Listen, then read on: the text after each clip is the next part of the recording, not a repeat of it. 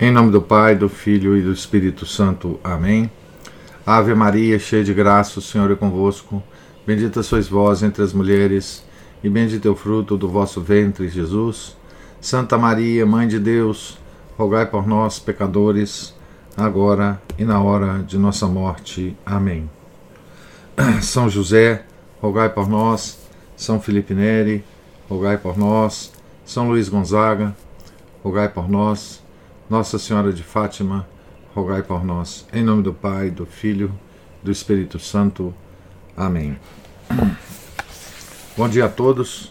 Nós estamos aqui na página 337, início do capítulo 29 da biografia São Pedro Apóstolo, escrita por Thomas William Walsh. Estamos acompanhando a viagem de São Pedro a Roma, de Antioquia a Roma, né?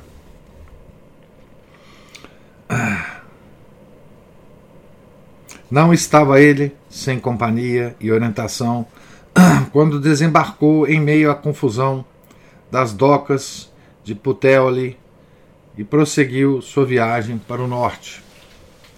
Além de um ou dois discípulos que o tinham acompanhado de Antioquia, travara, sem dúvida, relações a bordo com vários outros judeus, alguns dos quais já haviam estado antes em Roma e para ali seguiam novamente. Já lhe tinham dito, sem dúvida, que seriam precisos seis ou sete dias para percorrer os mais de 200 quilômetros de Puteoli até lá. Com um pequeno grupo de companheiros judeus, todos barbados e trajados como ele, Pôs-se a caminho pela marginal, pela margem lateral da estrada, bem pavimentada e ladeada de vinhedos e bosques de oliveiras.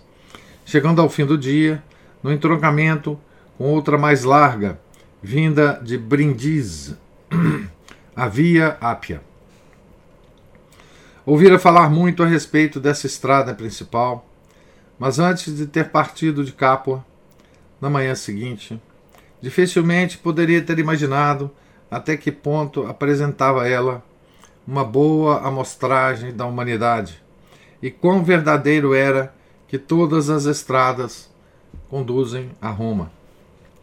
Sentado à beira da estrada para mastigar sua frugal refeição, via o mundo inteiro por ela pavonear-se ou transitar a toda pressa um cheque da Pérsia, um condutor de camelos da Arábia, um encantador de serpentes da Índia, um sírio trazendo os mais novos ídolos esculpidos de Antioquia, em grande voga na Itália, um vendedor ambulante judeu com suas mochilas bem sortidas, escravos negros na, da Numídia, escravo, escravos louros da Britânia, alguns belos e jovens gladiadores sob guarda caminho de um anfiteatro, uma companhia de pretorianos ou uma tropa de cavalaria, um nobre romano lendo ou jogando dados na sua brilhante liteira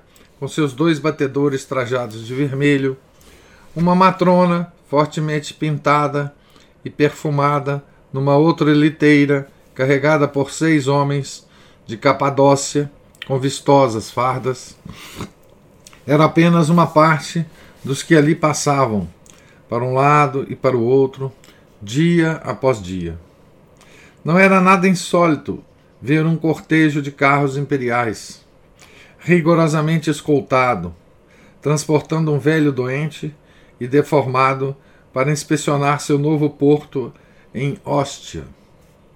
Se com ele estava uma formosa mulher, sem dúvida seria sua terceira esposa, Messalina, uma assassina cujos, adultérios, fabulosos pelo número e pela bestialidade, eram conhecidos de todos, menos de Cláudio, que era o velho, né? imperador, né? Talvez, ao desaparecerem num turbilhão de rodas e de cascos, os senhores do mundo deixassem atrás de si uma nuvem de poeira, polvilhando o velho vestido com trajes escuros de judeu que ia de visita à, metrópolis de, à metrópole deles.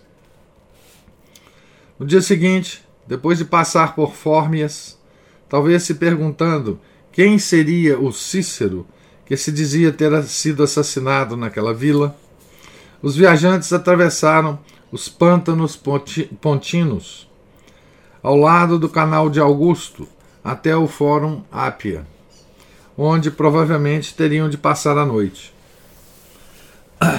Mas não para dormir. Os romanos não tinham hotéis no sentido moderno. As hospedarias na Via Ápia não passavam de casebres, com excesso num mesmo cômodo do que se poderia chamar de camas, e tendo ao lado imundas tabernas. Na literatura da época, os proprietários de tais bodegas aparecem como ladrões, jogadores e rufiões, e as criadas como bruxas e prostitutas. Com os mosquitos dos brejos maláricos, com os vermes rastejantes, as rãs coachantes, as canções obscenas e as gargalhadas dos tropeiros, aqueles lugares eram piores do que as choças de Jericó ou as cavernas à beira do Mar Morto. Não foi pequeno alívio deixar para trás semelhante pousada e ascender até as alturas de Veletri e das colinas de Albano. O dia seguinte levou os viajantes a Arícia e ao solo do Lácio, e outro até a lúgubre campanha e ao primeiro vislumbre, na distância nevoada, de uma sombria massa de edifícios pardos e amarelados, amenizada de brilhos brancos, de encontro às colinas albanas e sabinas. Aquilo era Roma. Cristo estava chegando finalmente para pregar e sofrer na capital do mundo, sob o disfarce de um homem cansado, que terminava obstinadamente sua longa jornada entre as urnas e epitáfios de nobres romanos mortos e entre os túmulos de seus irmãos mais humildes nas catacumbas judias. Entrando pela porta capena, os viajantes logo ouviram, ouviriam, se fosse à tarde, o rosnar das feras e os berros dos espectadores no circo máximo. E depois de seguir pelo lado oriental do Monte Palatino, dariam no Fórum, pela Via Sacra. Quais seriam os pensamentos de um homem como Pedro ao parar para contemplar pela primeira vez aquele histórico mercado e aquela praça de reuniões para a qual todas as estradas convergiam. Duvido que ficasse demasiadamente impressionado com os templos de Vesta e de Castor, bem altos à sua esquerda, ou com o Templo da Concórdia, logo à frente, ou com o Senado, ali ao lado, ou com a Secretaria dos Arquivos e os templos de Júpiter e Juno, mais além. Vira os incomparáveis relicários pagãos e edifícios públicos de Antioquia e Cesareia de Filipe.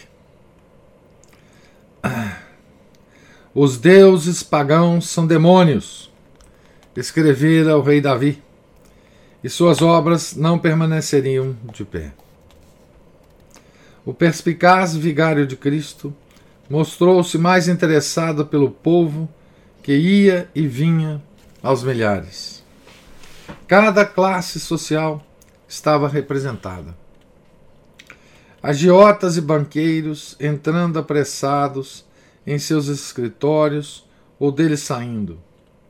A norte do fórum quase pisavam os ociosos acocorados no calçamento de pedra, a jogar dados ou gamão, ou os garotos de rua, com suas brincadeiras de mão, exatamente como fazem até hoje. até ao tempo de Wash, né? Os garotos de hoje não fazem mais essas brincadeiras, né? Os garotos de hoje normalmente estão com celulares nas mãos, né? Mas na época do Wash, ainda na primeira metade do século XX, né? Os garotos ainda faziam essas essas brincadeiras, né? Não demorou muito para descobrir que os homens graves, com listras roxas nas túnicas, por baixo de suas deslumbrantes togas, eram senadores retornando de uma reunião no templo de Castor. As majestosas senhoras, com idênticas listas, listras roxas nas suas túnicas, eram esposas de senadores. Cavalheiros e homens de negócio reuniam-se em torno de uma colina para ler as derradeiras notícias das províncias ou do Senado, as notícias do dia. Boletim oficial semelhante a um jornal moderno, condensado e cuidadosamente censurado.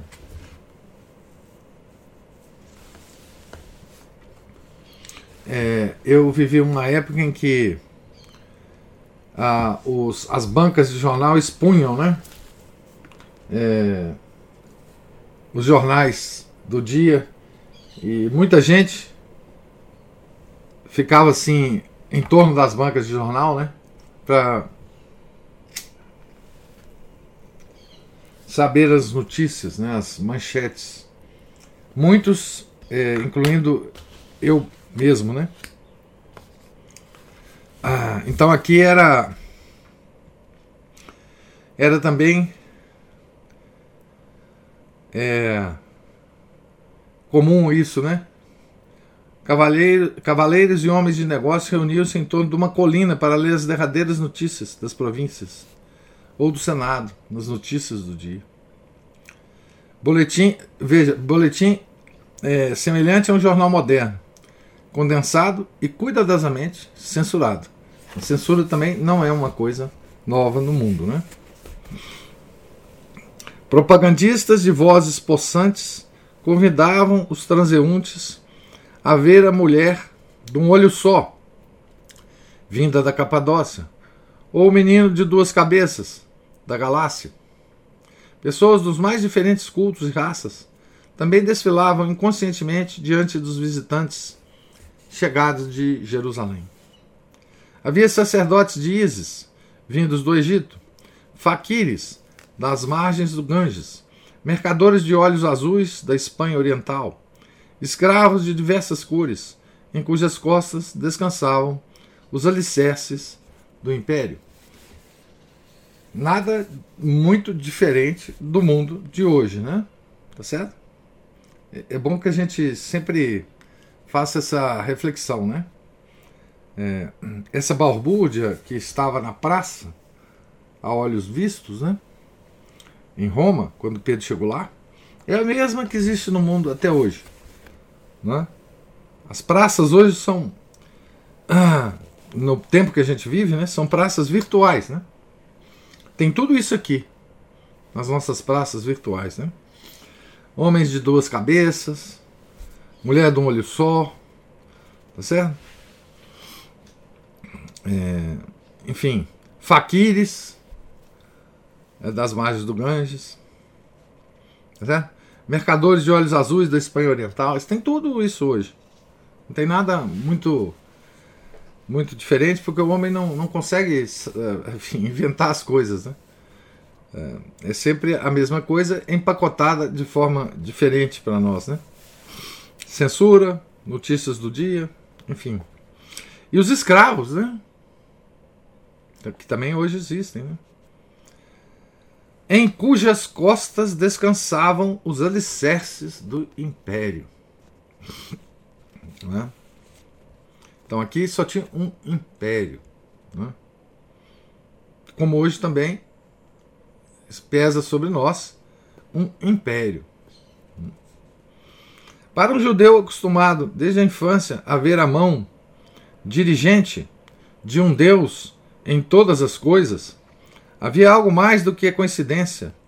Na unificação do mundo conhecido sob o império, no momento mesmo em que o Messias estava a ponto de oferecer o sacrifício de si mesmo por todos os homens. A conquista intelectual de Roma pela cultura grega tinha dado aos apóstolos uma oportunidade de se dirigir à humanidade numa língua que os grandes sábios judeus tinham usado na versão dos 70. O grego, né? O grego é a língua como é o inglês hoje, né? língua universal, língua do, do império, né? embora falasse também o latim. Né? A ordem e a paz impostas pelos Césares lhes havia tornado possível viajar por excelentes estradas desde o Ganges até a Britânia, de Puteoli ao Reno. E se seus discípulos não tivessem o dom de línguas, recebido na primeira descida do Espírito Santo, poderiam falar a homens de todas as raças e de todos os países no idioma universal. Então, o latim não era universal, o grego é que era universal. Não é? Mesmo com tais vantagens, porém, a tarefa de converter as massas pagãs não seria nada fácil. Os escravos e sibaritas por quem passara Pedro na Via Ápia, estariam dispostos a ouvir e dizer, como os atenienses disseram a Paulo: Outra vez te ouviremos sobre esse assunto. Estavam inclinados a acreditar supersticiosamente que todas as religiões poderiam ter algo de verdade e de eficácia. Então, aqui mais uma mais uma semelhança né, com a nossa época né, de, de hoje. Né? Ah, o, o relativismo moral e religioso, né? o ecumenismo. Essa largueza de espírito tornava quase desesperadora a tentativa de persuadi-los de que havia somente um único e verdadeiro Deus, uma verdadeira religião. Pedro sentia-se contente pelo fato de a sua missão ser junto aos judeus e não, como a de Paulo, junto aos gentios. Aqui também é importante, né? Nós temos uma uma vantagem em relação aos leitores deste livro do século passado, da, da época em que ele foi escrito, né? Porque se esse, essas sensações, essa descrição dele de Roma, é, nos parece muito mais familiar hoje do que talvez parecesse aos primeiros leitores desse livro. Né? Tá? Então, é, Pedro estava né, aqui diante de um de uma de seres humanos, né, que cultuavam deuses pagãos, muitas vezes cultuavam vários deuses pagãos, né? e que encaravam é, as várias, os vários cultos mais ou menos a mesma coisa. Né? É a mesma situação que nós nos encontramos hoje, né? Vários deuses pagãos várias promessas, vários sacrifícios a esses deuses pagãos e que as pessoas encaram mais ou menos como a mesma coisa, né? Tá certo? Os deuses são diferentes hoje, né? Obviamente. Muito mais afortunada para ele e para a igreja do que a Pax Romana era a dispersão universal do povo eleito. De acordo com Joséfo e Filon, quando Cristo nasceu, eles estavam espalhados por todas as partes habitadas da terra, os judeus. Paulo haveria de converter muitos gentios, mas mesmo seus primeiros convertidos tinham sido invariavelmente judeus. E Pedro poderia ver a sábia intenção de Deus em espalhar o seu povo larga e profusamente para servir de intermediário à comunicação de sua palavra aos pagãos. A dívida da igreja para com esses perseguidos, exilados, dificilmente poderia ser exagerada. Sua própria fé incluía as premissas do cristianismo e, como apontasse na direção do Messias, eram eles cristãos por antecipação, quer o percebessem ou não. E não somente isso, mas seu temperamento fazia-os admiráveis instrumentos para sua difusão. Enérgicos, inteligentes, trabalhadores, via de regra, não eram suavizados pela tolerância como os pagãos e não receavam as dificuldades. O povo judeu era um povo que não era é, relativista em termos religiosos e morais. Né? Isso dava uma, uma vantagem muito grande né, a esse povo. É, eles não compactuavam com a, a, esse aspecto da Pax Romana, né, que é o aspecto de é, levar para o panteão.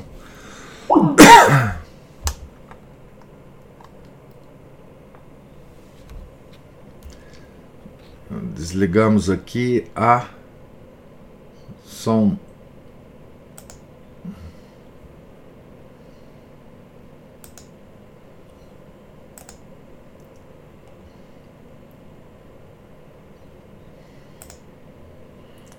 se nós consertamos isso aqui. É...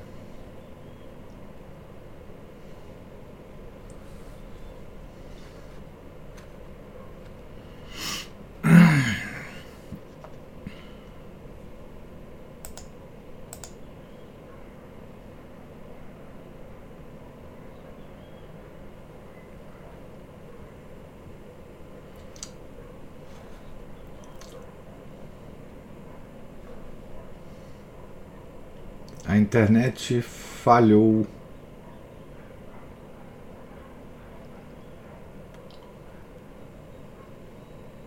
Aqui, vamos ver se a gente espera um momento para.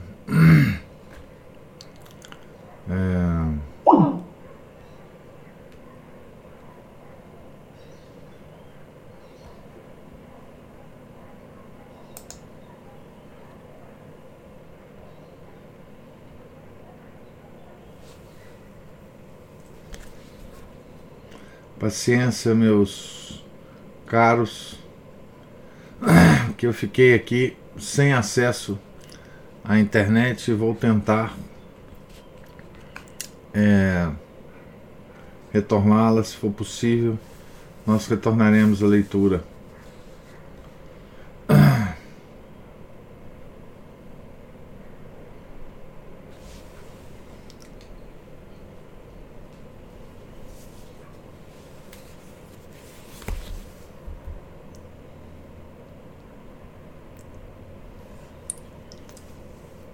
senão nós interromperemos.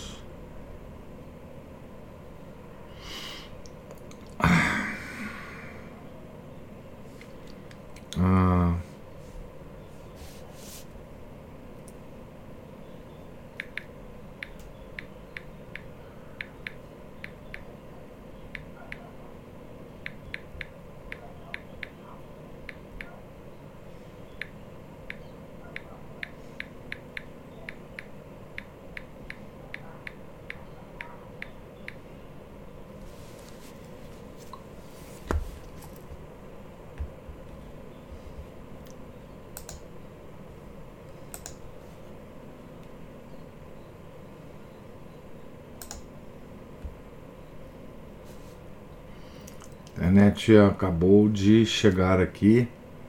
Vamos ver.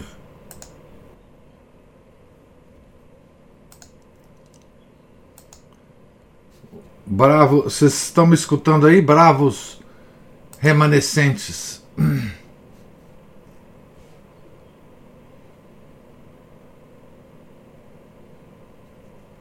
Alô, alô?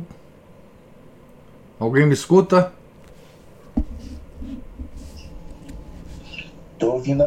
Caiu também. Opa, é, aqui a internet foi foi embora, mas vamos continuar aqui a nossa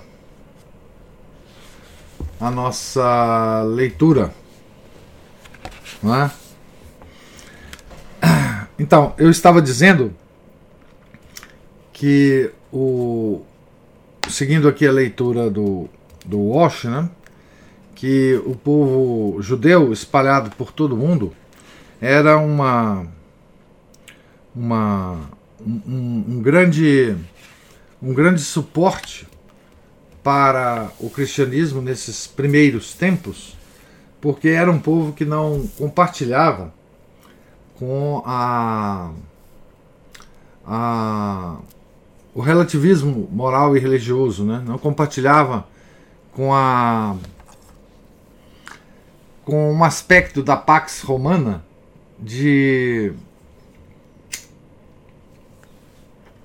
assumir Roma assumia os deuses dos povos é, conquistados, né? É, ela mandava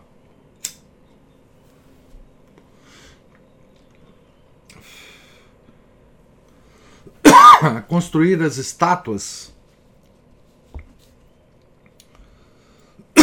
dos deuses é, dos povos conquistados e os adoravam, né? Então tinha um panteão de deuses é dos povos conquistados. E eles quiseram fazer isso, inclusive, com nosso Senhor Jesus Cristo, né? Mas era assim um, esse aspecto da pax romana, né? De assimilação dos deuses, era muito importante do ponto de vista do domínio né? que Roma exercia. Mas os judeus, eles não aceitavam isso, né? Então é, é, é disso que se trata aqui o que o, o, o Osh falava, né? é, do temperamento e, e, da, da, da disciplina, não é? da, da energia para o trabalho que os judeus tinham né? nessa época. Né? Então, seguindo aqui na página 341, né? felizmente havia uma grande crescente comunidade de hebreus em Roma quando Pedro chegou. Parece que se originou com os prisioneiros de guerra Não estou gravando, é, é verdade. Deixa eu, deixa eu começar a gravar aqui, porque é, na, na, verdade o vídeo, eu estou gravando o vídeo em outra plataforma, tá? Que é que depois vai para o YouTube. Então essa, essa plataforma não parou de gravar, mas eu vou eu vou iniciar isso. Já estou gravando aqui no no Skype também. Então, felizmente havia uma grande e crescente comunidade de hebreus em Roma, quando Pedro chegou. Parece que se originou com os prisioneiros de guerra de Pompeu, que Pompeu fizera, lá em 65 a.C. Quando Cristo nasceu, eram eles cerca de 8 mil. Dentro de meio século, o número havia aumentado para 60 mil. Esses aqui são ah, os cálculos aqui do número de judeus é, em Roma. Né? Os mais prósperos haviam se tornado abastados negociantes, agentes e, adivinham, banqueiros, e moravam em casas espalhadas pelos 14 distritos em que Augusto dividira a cidade. Alguns até ocupavam posições na corte imperial. Então, tinha, como eu já disse em alguma leitura, né? é, os judeus é, tinham posições na, na, corte imperial. Né? Por isso, é, a Nase e Caifás eram tão poderosos junto aos representantes dos judeus na, na em Jerusalém. Né? Tá certo? Mas a vasta maioria era ainda gente pobre e trabalhadora, vendedores ambulantes, pequenos comerciantes poetas, atores, operários, aglomerados no 14º distrito, um amontoado baixo e insalubre de casebres a oeste do Tibre. Estava claro para o vigário de Cristo que este era o lugar para iniciar seu trabalho. iria às 14 sinagogas de Roma e diria a seus companheiros judeus o que vira e ouvira. De modo que dirigiu-se ao gueto do outro lado do Tibre, que, de acordo com a antiga tradição, arranjando um quarto ali. É possível que morasse com ou perto de Áquila e sua mulher Priscila, dois fabricantes de tenda naturais do Ponto, que provavelmente deviam sua conversão a ele. Depois, é, Áquila e Priscila terá um, uma grande importância na missão de Paulo, né?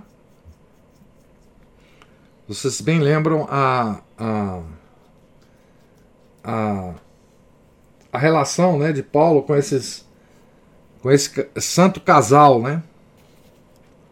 Tá certo? Quando nós lemos a biografia do Paulo, né? E como os romanos não tivessem noção da dignidade do trabalho, foram provavelmente reduzidos, como a maior parte dos artesãos, a encontrar alojamento em um dos enormes cortiços chamados insulé, ou ilhas, que abrigavam a maior parte das classes mais baixas e desprezíveis.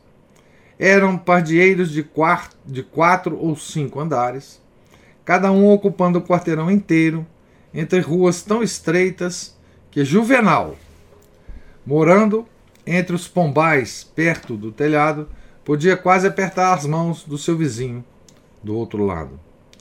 O primeiro pavimento era muitas vezes ocupado por lojas, cujos proprietários concorriam para aumentar a confusão dos becos mal cheirosos, semeados de lixo e de sobras de comida, expondo suas mercadorias do lado de fora.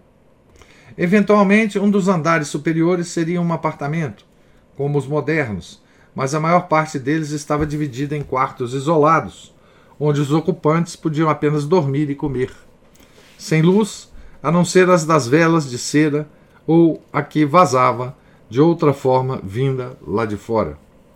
O barulho era tremendo, especialmente à noite, quando carroças, proibidas durante o dia por um decreto imperial, acrescentavam seu chocalho à cacofonia de mil outros rumores incômodos que dificultavam o sono.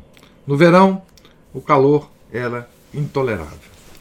Essa descrição aqui é, pode ser muito enriquecida com uma descrição que existe é, num livro extraordinário, clássico, que todo mundo já ouviu falar, mas que eu não canso de recomendar a leitura, né? um romance é, que se passa na época, nessa época é, de Pedro e de Paulo em Roma, né? que é o romance chamado Coovades. Né?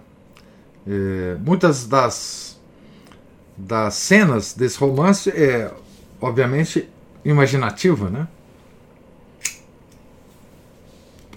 Mas ele descreve bem essa, esse ambiente desse, dessa parte da cidade onde morava uma moça, que é personagem do, do romance, né? uma moça cristã. Ah, por quem se apaixona um romano. Né? Então, a, o eixo do romance é esse. Né? É, e muito, muito interessante esse. Recomendo muito né? esse, esse romance de um. Agora eu esqueci o nome do autor. Tem filme né, também, enfim. Ele ficou. Ele é um livro clássico, né? Então, no verão, o calor era intolerável. O perigo acrescentava certo tempero, se não contentamento, a esta vida. O Tibre costumava extravasar depois de pesadas chuvas, e as insulé, situadas a maior parte dos distritos mais baixos, ruíam a qualquer abalo sobre as cabeças de seus ocupantes. Uma vela caída poderia provocar um incêndio e consumir rapidamente um edifício inteiro, às vezes um quarteirão completo, como se fosse papel. Com extintores de incêndio tão primitivos como baldes, sifões e mantas úmidas, a patrulha imperial muitas vezes ficava em desvantagem, Mas a vida era barata e ninguém parecia preocupar-se. Tendo aquelas pessoas perdido o conceito primitivo e universal de um Criador e de uma vida com recompensas e punições depois da morte, acabavam considerando-se como animais. Mas, como o homem nunca pode ser um mero animal, viviam, em muitos aspectos, num nível ainda mais baixo. Então, veja bem, essa, essa é a era a situação dos pagãos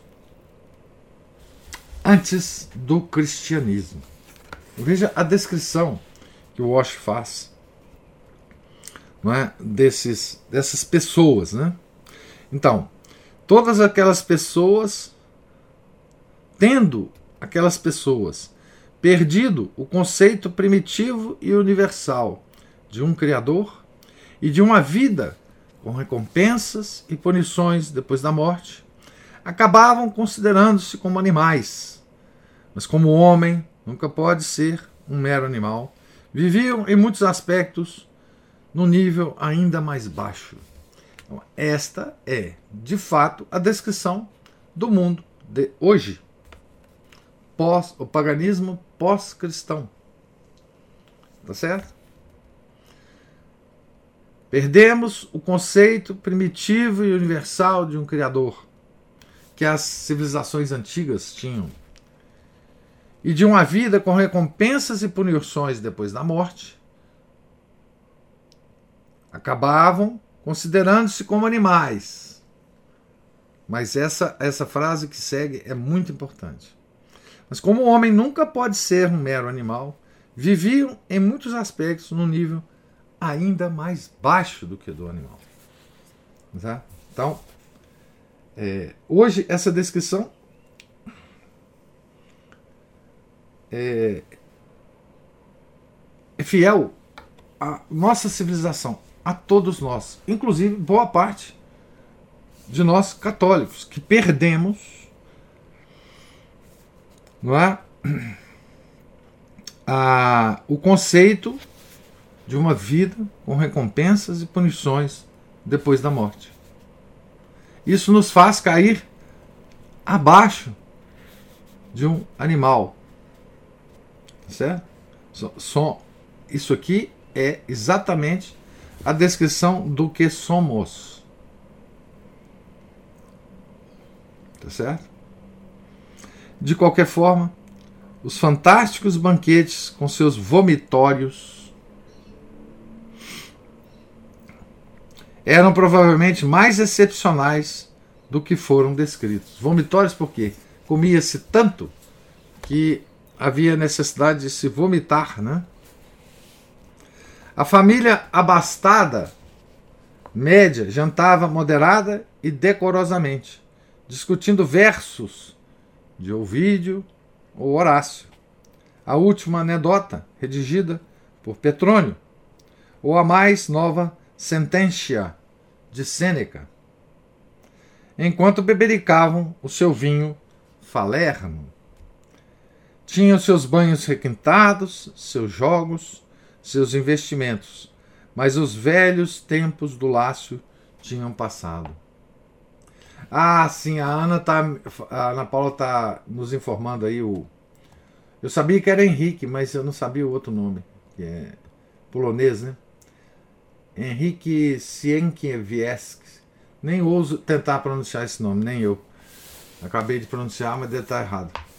É, esse autor foi um autor de livros católicos, né? Talvez tenha sido o último autor de livros católicos a ganhar o prêmio Nobel. Né? Ele é laureado com o prêmio Nobel, tá? Tem vários outros romances. Os Covardes ficou mais famoso, né? É, então, ah, então aqui ele descreve uma, digamos assim, uma, uma família abastada média, né? Como é que era né? O jantar, né? Ele, ele, ele fala aqui também do Petrônio. Vale a pena uh, para vocês é, lerem junto com o Covades, porque o Petrônio é um personagem importante lá do Covades Personagem real, né? Ele existiu, né? E o Petrônio era uma espécie de chefe de cerimônias de Nero. Tá certo? E o Petrônio, é, ele deixou escrito um livro é, que depois claramente foi. Ele escreveu como autor anônimo, mas depois foi claramente ligado a ele, né? E esse livro sobreviveu em, em, em fragmentos, mas ele foi editado antes, na antiguidade já, e se chama Satiricon. Esse livro está em edição ainda. Eu tenho uma belíssima, belíssima edição do Satiricon. É, por uma editora que já acabou no Brasil. Uma editora maravilhosa, chamada Kozak Naif. Mas vocês encontram esse livro. Então, se vocês forem ler o Covades, leiam é, antes o Satiricon vocês perceberem a, a o Satiricon ele ele descreve esse ambiente, né? Esse ambiente de festas imperiais, né? Na época de Nero. É, isso tem alguma relevância para o Coavades também, tá certo? Então essa era a vida do, do da família abastada, né, de Roma.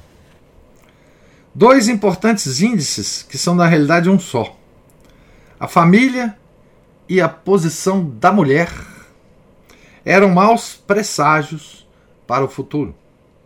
Embora as mulheres romanas fossem ainda mais livres do que no Oriente pagão, e algumas gozassem de uma dignidade e de um respeito comparáveis aos das matronas judias, essa situação ia mudando rapidamente com o aumento do divórcio do adultério, dos comportamentos viciosos e da consequente desintegração da vida familiar. Alguma semelhança com o nosso tempo? Os esforços dos Césares para impedir, por meio de decretos, a queda da natalidade eram tão inúteis como a pouca duradoura conquista do rei Canuto do Império do Mar do Norte. Entre as causas que contribuíam, contavam-se provavelmente o aborto e a anticoncepção, que devem ter sido males já antigos quando Santo Agostinho os, os denunciou três séculos mais tarde. Aqui tem a, a obra de Santo Agostinho, De Nuptis. Fala a nota, né? Para um pormenorizado relato da vida e dos costumes romanos, ver Tucker, Life in the Roman World of Nero et St. Paul, é uma obra de um autor chamado Tucker, que ele cita aqui, tá certo? Então, é, aborto, anticoncepção, divórcio, etc, etc.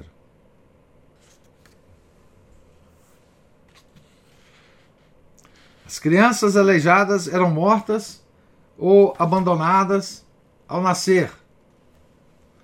Com crescente desprezo pela pessoa e pela vida humana, eram comuns os suicídios, o suicídio e outras formas de eutanásia.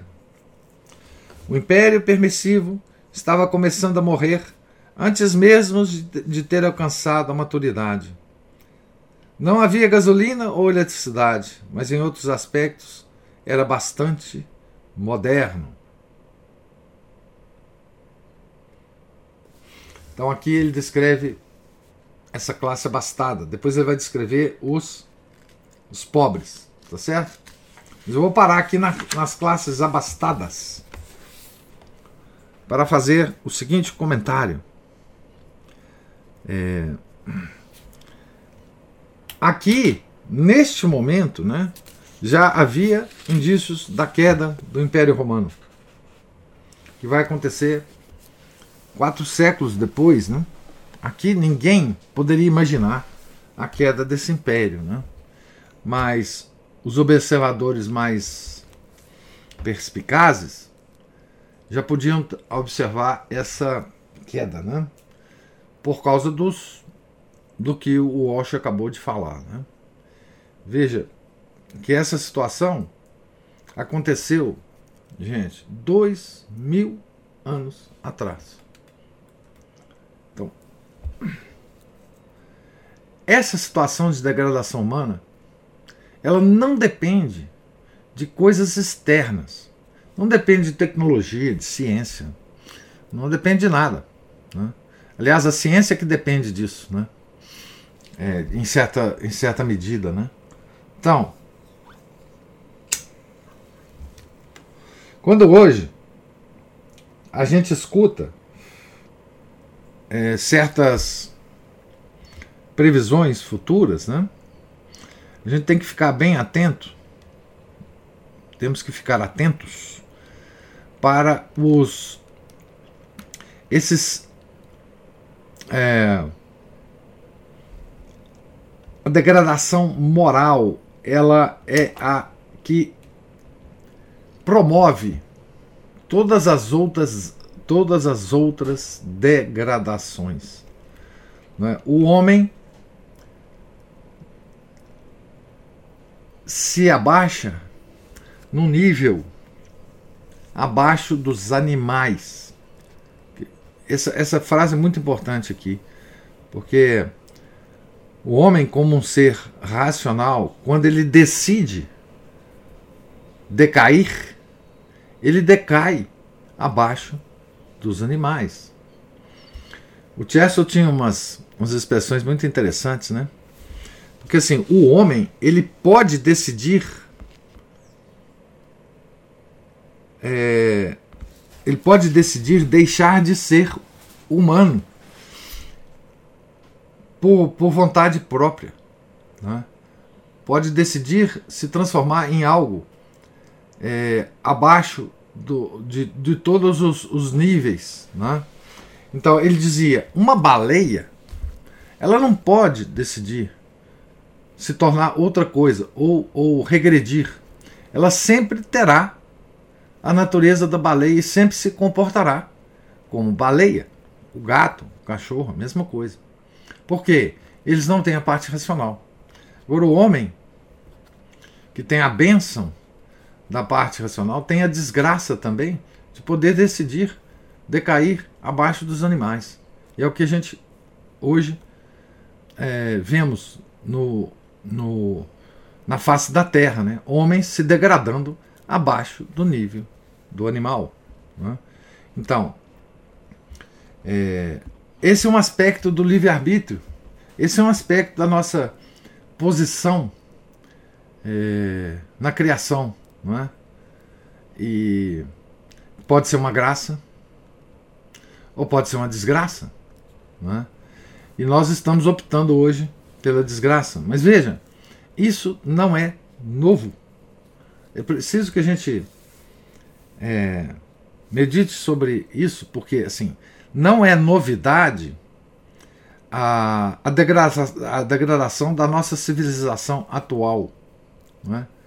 É, e isso depende de uma decisão, uma orientação da vontade, né, que parece é, que está tomando toda a humanidade. Né? Nós perdemos a noção do Criador e nós perdemos a noção da vida futura. Da vida futura que nos espera, né? com as recompensas e punições depois da morte. Quando você perde isso, é, você começa a queda. Né? Então, hoje nós perdemos isso mesmo dentro da igreja. Né? Tá certo? Ah, nós é, estamos vivendo na imanência. E o homem não sabe viver, não foi feito para viver na imanência. O homem tem dentro de si a própria transcendência. Né? O homem é um ser composto.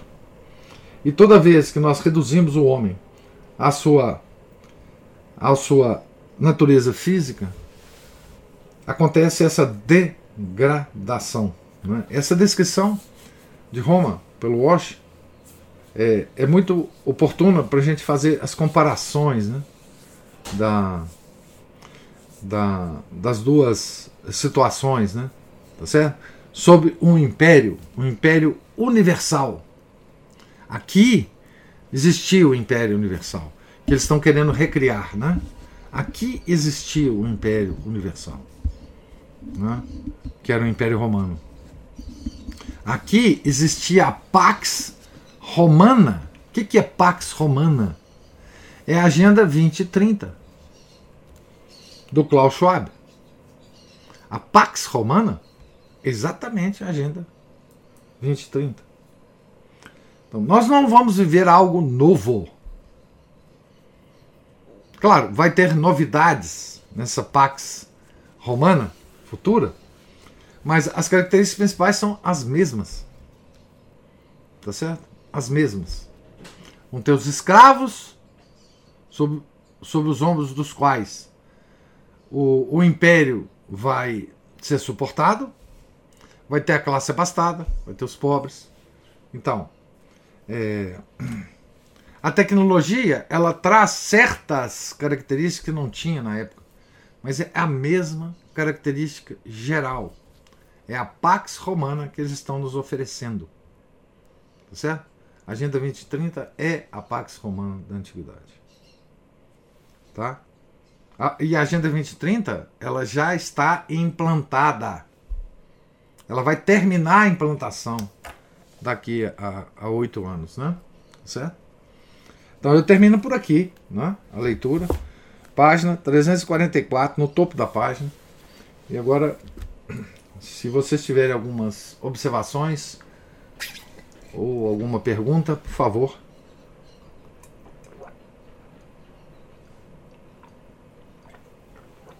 É só falar que, quem sabe, ainda haja uma possibilidade de isso ser mudado, né? Porque muitas vezes, por por nós entrarmos nesse período que, que parece que não está falando aí, não tem nada de novo, né? Mas para nós é novo. É. Viver para nós é novo. É. Talvez isso, sei lá, desperte mais a gente, faça mais pessoas é, porque enquanto saírem desse, dessa apatia, vamos dizer assim, né? Porque a gente, a maioria de nós vivia a religião de uma maneira muito superficial. E quem sabe agora, levando essa sacudida, alguns de nós possamos mudar, né? Porque assim, a, a, a salvação ela é pessoal, né, professor? Ela é. É, vem uma situação e cada um reage de maneira diferente, pessoal, àquela mesma situação. Isso. Né? Então, acho que a, a gente não pode perder a esperança, né? Porque Deus está. Ao, ao, contra ao contrário. Ao contrário. Vocês vejam, depois de quatro séculos, depois disso que nós estamos escrevendo aqui, né? A igreja converteu o Império Romano. Né? Então, é, e depois houve uma fase extraordinária, a Renascença Católica, século X, XI. Então, nunca perder a esperança, né? Claro. Mas sempre ter a consciência de que os tempos que nós vivemos são tempos terríveis para a humanidade, mas podem ser tempos brilhantes para cada um de nós, né? É, brilhantes. Vocês vejam, vejo que é, é, nós temos vestígios dessa desse tempo extraordinário que nós vivemos, né? Outro dia, deixa eu ver se eu recupero aqui. Outro dia é, foi foi divulgado na nossa no nosso grupo da associação, acho que foi no nosso grupo da associação, um, uma frase é, não foi no grupo da associação, será? Foi no grupo do clube de leitura uma frase de, da irmã Lúcia sobre sobre é, o terço. Eu, fiquei até com certa vontade de comentar sobre isso, mas eu vou eu vou talvez usar aqui, né? Uh, uh, vou pegar essa oportunidade para comentar esse esse textozinho que foi uma oh meu Deus será que eu não foi um textozinho comentar uh, de uma entrevista com a irmã Lúcia ao padre Fuentes que mostra é, a importância dos tempos que nós estamos vivendo. É, eu não vou achar, porque o clube de leitura é, é muito difícil da gente achar coisas lá. É, mas é uma frase dizendo mais ou menos o seguinte: eu não vou achar, não é, mais ou menos o seguinte: que na nesta época que nós estamos vivendo, a oração do Rosário se transformou em uma coisa diferente do que ela era, por decisão da Santíssima Trindade, obviamente, né? A oração do Rosário hoje ela se transformou é, numa arma e numa devoção é, feita para os tempos é, atuais, né? de conversão das, das almas, uma arma contra todas as dificuldades do tempo, mais ou menos isso. Né? É, e isso é, é, é extraordinário porque é, isso mostra, primeiro, que Deus não esqueceu da gente, e segundo, que Ele está dando a nós as condições para viver a época que nós vivemos. Eu já falei para vocês que eu, pessoalmente, é, penso que viver essa época é, é, uma graça. É uma graça, porque é, hoje nós temos a possibilidade de santificação que nós talvez não teríamos se os tempos não fossem estes. Né? O mínimo que a gente faça é um trabalho extraordinário para nosso Senhor Jesus Cristo, que não seria em outra época. É isso que você falou. Né? O mínimo de consciência que a gente tenha do tempo que a gente está vivendo já é uma graça enorme, que não seria em outras épocas. Tá certo? É, Nosso Senhor está tendo que contar para o seu trabalho não é? de pessoas miseráveis como nós, que em outras épocas não seríamos nada. Mas nesta, devido à tragédia do momento, são as pessoas que nosso Senhor tem para contar. Né? É, por menos meritórios que se, por menos meritória que seja a nossa vida, eu acho que qualquer coisa que nós façamos hoje é, no sentido correto, nos dará graças imensas, imensas, que não seria possível em outra época. Então, nesse sentido, eu acho que a gente só tem a agradecer.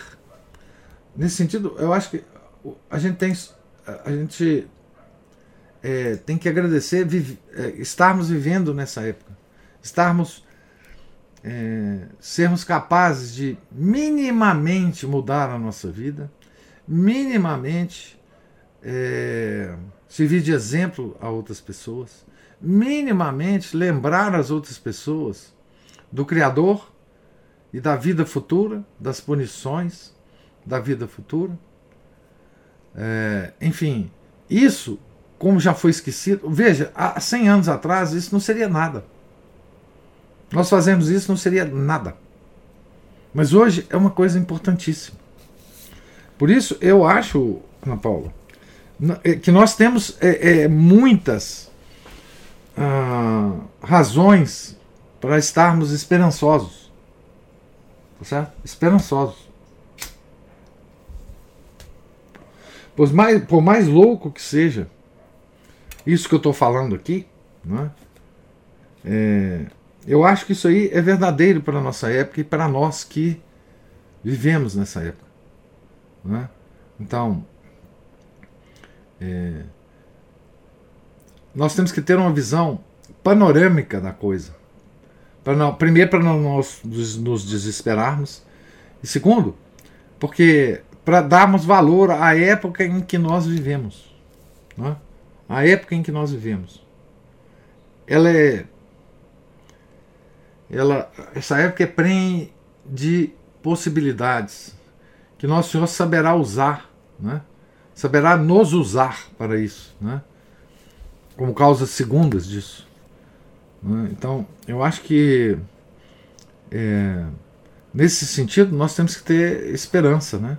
E continuar trabalhando, continuar é, nos exercitando nos exercícios espirituais, continuar a nossa disciplina, independente do que está acontecendo no mundo. Né? Continuar fazendo o que nós percebemos que é a vontade de Deus. Né?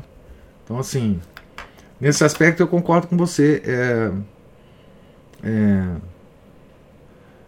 é, o nosso tempo é,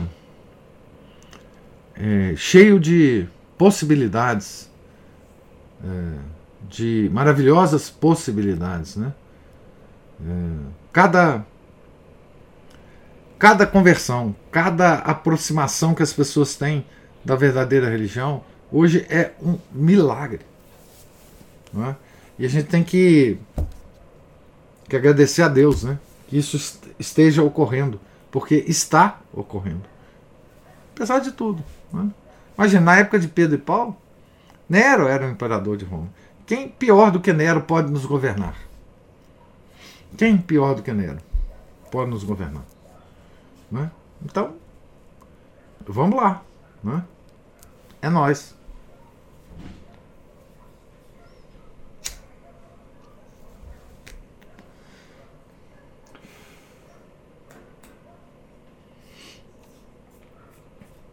Então, gente, mais alguma observação?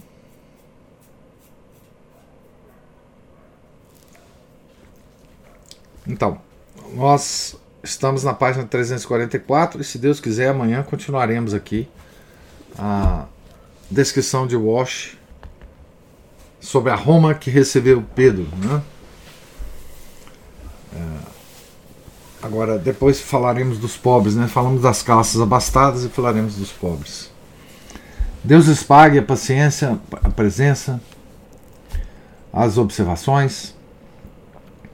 Tenham todos um santo dia. Fiquem com Deus. Em nome do Pai, do Filho e do Espírito Santo. Amém. Ave Maria, cheia de graça, o Senhor é convosco. Bendita sois vós entre as mulheres, e bendito é o fruto do vosso ventre, Jesus. Santa Maria, Mãe de Deus, rogai por nós, pecadores, agora e na hora de nossa morte. Amém. São José, rogai por nós. São Felipe Neri, rogai por nós. São Pedro Apóstolo, rogai por nós. São Luís Gonzaga, rogai por nós. Nossa Senhora de Fátima, rogai por nós. Em nome do Pai, do Filho do Espírito Santo. Amém.